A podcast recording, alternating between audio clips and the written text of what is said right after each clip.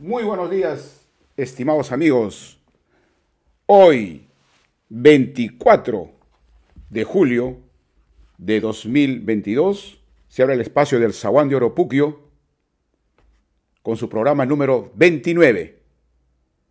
Y lo he llamado, o lo he titulado, Semana Patria por un mejor futuro. Como ustedes saben, queridos amigos, y todos nosotros estamos en el mes patrio. Nuestra costumbre suele ser de alegría generalizada. Desde una pequeña ciudad puede ser a las grandes, se destacan los desfiles escolares de todas las edades, hasta los inmensos centros comerciales de las ciudades grandes metrópolis, se visten de rojo y blanco. Las personas de mayor edad y con mayor solvencia se desplazan a lugares diferentes de nuestro querido Perú, haciendo turismo. En tanto, los feriados se prolongan. En todos ellos sobresalen los colores rojo y blanco, sea en los ambientes hogareños cuanto en los comerciales. Unido a ellos está el orgullo de nuestro querido Perú. Sacude en nuestra mente y corazón. En ese holgorio que tenemos, a pesar de los tiempos de pandemia, atravesamos la cuarta ola, como ya lo citó en antes mi antecesora, y en incertidumbre que atravesamos,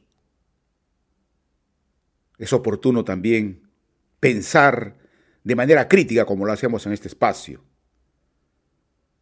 Y se nos plantean dos grupos de preguntas.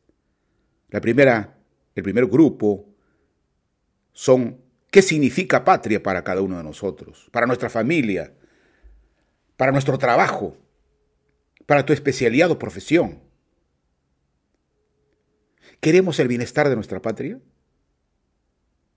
¿Cómo ese bienestar de la patria se relaciona con mi bienestar, con el mío? Y entonces, ¿cuál es mi aporte a ese bienestar de nuestra patria? Para responder a este grupo de preguntas, hay que reconocer en principio nuestra realidad, de nuestras costumbres alrededor de las fiestas patrias. Desfiles, festejos, mensajes, conmemoraciones suelen relacionarse siempre con el pasado con los héroes de la independencia. Y entonces nos preguntamos, ¿solo es la historia hacia el pasado? ¿Acaso este mirar siempre el pasado en los tiempos de fiestas patrias no es la demostración clara de que tenemos una visión retrospectiva de manera generalizada? Y por eso, por esa costumbre de mirar solo el pasado en fiestas patrias, es que no sabemos qué esperamos para nuestra patria en los siguientes 5, 10 o 15 o 20 años. Hace 10 o 15 años seguro tampoco sabíamos lo que debíamos esperar para este 2021, que es el bicentenario. De repente hubieron reuniones cerradas, como el Acuerdo Nacional, por ejemplo, pero eso nadie lo conoce. En definitiva, nuestra visión en el Perú es una visión retrospectiva. Para cambiar eso y mirar el futuro, se requiere instalar otra visión y se denomina la visión prospectiva. Porque esta es tomar en cuenta cómo serán los escenarios de nuestra patria al 2030, al 2050. Y esa es una de las tareas fundamentales que tenemos que hacer. Tenemos que deber, el deber de mirar futuro y construirlo. Es en esta visión de perspectiva donde surge otro grupo de preguntas. El segundo. Pero ¿cómo construimos futuro? ¿Cómo los hacemos desde nuestra familia, desde nuestro trabajo? Desde nuestra empresa. Hay instrumentos, hay métodos para responder a, este, a estas preguntas. Tenemos que reconocer que el mundo está cambiando y de manera muy rápida, esencialmente debido a la emergencia de las tecnologías, las nuevas, las disruptivas, que están construyendo lo que se denomina la cuarta revolución industrial, donde se observa claramente la insurgencia de la inteligencia artificial, el poder de la informática para tratar ingentes datos, a la cual se denomina la técnica de la Big Data, el manejo genético, la edición genética, Internet de las Cosas, impresión 3D o transporte autónomo. Todo esto es el resultado de la convergencia de tres impulsores principales. El dominio de la física en su unidad fundamental el átomo, el dominio del mundo digital en su unidad fundamental el bit, el dominio de la biología con su unidad fundamental la célula. Ellos están provocando un impacto positivo o negativo en la sociedad, en las diversas sectores como el el empleo, la salud, la seguridad, la gobernanza. Todo esto inmersos en el peligro del calentamiento global, que se está notando drásticamente con incremento de la temperatura en algunos lugares del mundo, antes nunca vistos. Toda esta situación exige que cada uno de nosotros incorporemos en nuestro cotidiano la cultura de la sostenibilidad o respeto a la tierra, al medio ambiente, tenemos que reconocer que los conductores políticos, responsables de organismos nacionales, etc., no sienten esa cultura de la anticipación. Ellos tienen como característica el actuar a, como venga la situación.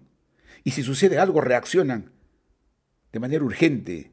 Son reactivos, no proactivos. Y la, y la urgencia, como todos sabemos, nunca acarrea a soluciones valideras, siempre son improvisadas. Para ir terminando, quiero citar a Berger, francés que a quien se le considera como padre de la perspectiva. Él decía que si tiene usted un vehículo que va muy rápido, como el mundo en este caso, entonces las luces delanteras deberían alumbrar lo más lejos posible. Es decir, en tanto el mundo va rápido, tenemos que mirar primero el futuro y dejar un poco el pasado. Y a esto, entre unir el pasado y el futuro, Michel Godet, otro pensador francés, dice, el futuro es la razón del presente. Es decir, tenemos que primero mirar futuro. Y mirar futuro es identificar escenarios y construir ese escenario el mejor que, que podamos. Y para construir ese escenario las necesidades, las acciones necesarias se tienen que convertir en el, en el presente. Cierro mi participación en homenaje a este mes con este pequeño mensaje que digo, los nuevos héroes vive el Perú.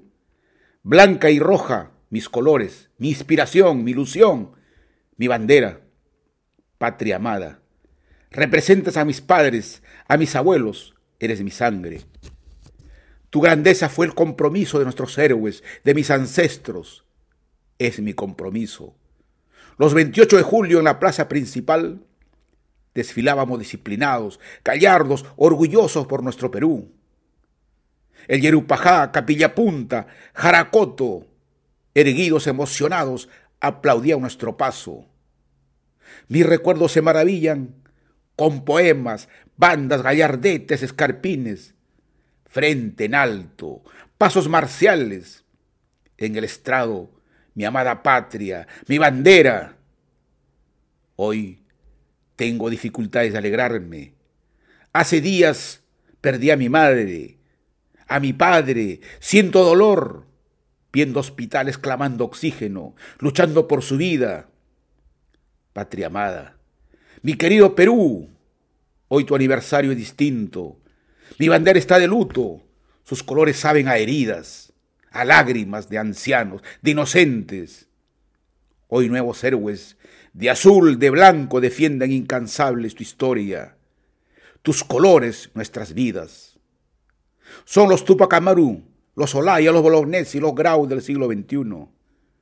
Nos muestran que su esfuerzo, su sacrificio, son los simientes de un nuevo Perú, de un Perú valiente, solidario, honesto y seguro de su triunfo. Por eso hoy como ayer y siempre, feliz 28 de julio, queridos amigos, y solamente para cerrar mi espacio, quiero hacerle llegar mis sentidas condolencias a los hijos de don Carmelino Carrillo, quien falleció el día de ayer a los 99 años. Desde este pequeño espacio y de este ciudadano del barrio de Venecia, a mis queridos amigos, sus hijos, Isabel, Rosa, Eddie, Edgar, María Elena y Rosana, sus padres, tengan el orgullo de que todos los queremos. Se cierra Juan de Oro Puquio Víctor, hasta la próxima semana, muy agradecido.